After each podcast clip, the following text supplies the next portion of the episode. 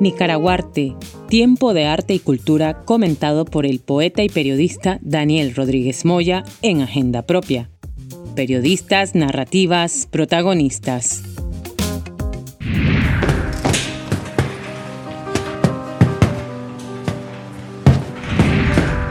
¿Cómo te llamas? Yuma. Vamos a ver cómo responde esta chavala. Nicaragua es también el país de los milagros y a veces suceden.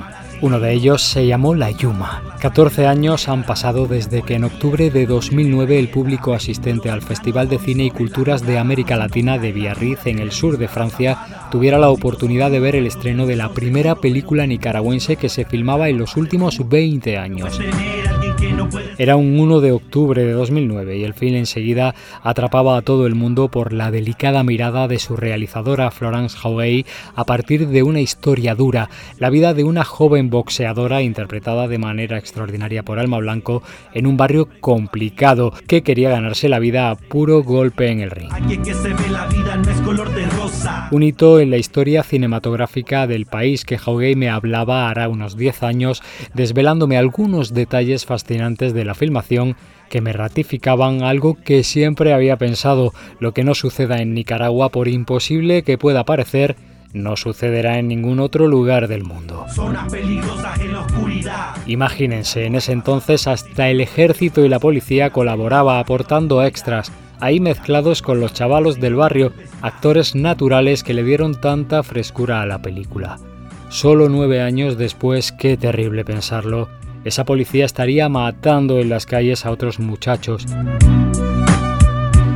Y cómo no recordar a la joya de la Yuma, la ya mencionada Alma Blanco, que tampoco era actriz sino bailarina y que me contaba Florence llegó desde Sicilia, donde vivía expresamente para interpretar a la Yuma. El mes anterior al inicio de la filmación se estuvo entrenando a fondo con el verdadero polvorita. Con casi todo en contra, Florence Haughey obró el milagro y la película se convirtió en un auténtico hito en la historia del cine nica.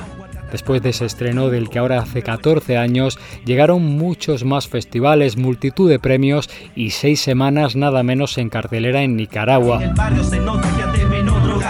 Decía Florence que estaban asustados con ese éxito que superó en taquilla al propio Iron Man de Marvel.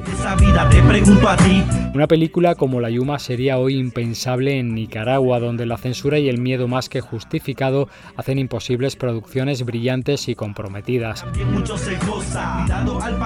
Pero decía, los milagros suceden y Nicaragua, aunque golpeada, está muy lejos de dar con su cuerpo en la lona. Mujer arrecha y decidida, el paisito como la Yuma se va a levantar porque no ha nacido aún quien la noquee. Es que nunca he conocido una chavala como vos. Tan. ¿Tan qué? Solo te sabes defender con los puños, ¿verdad?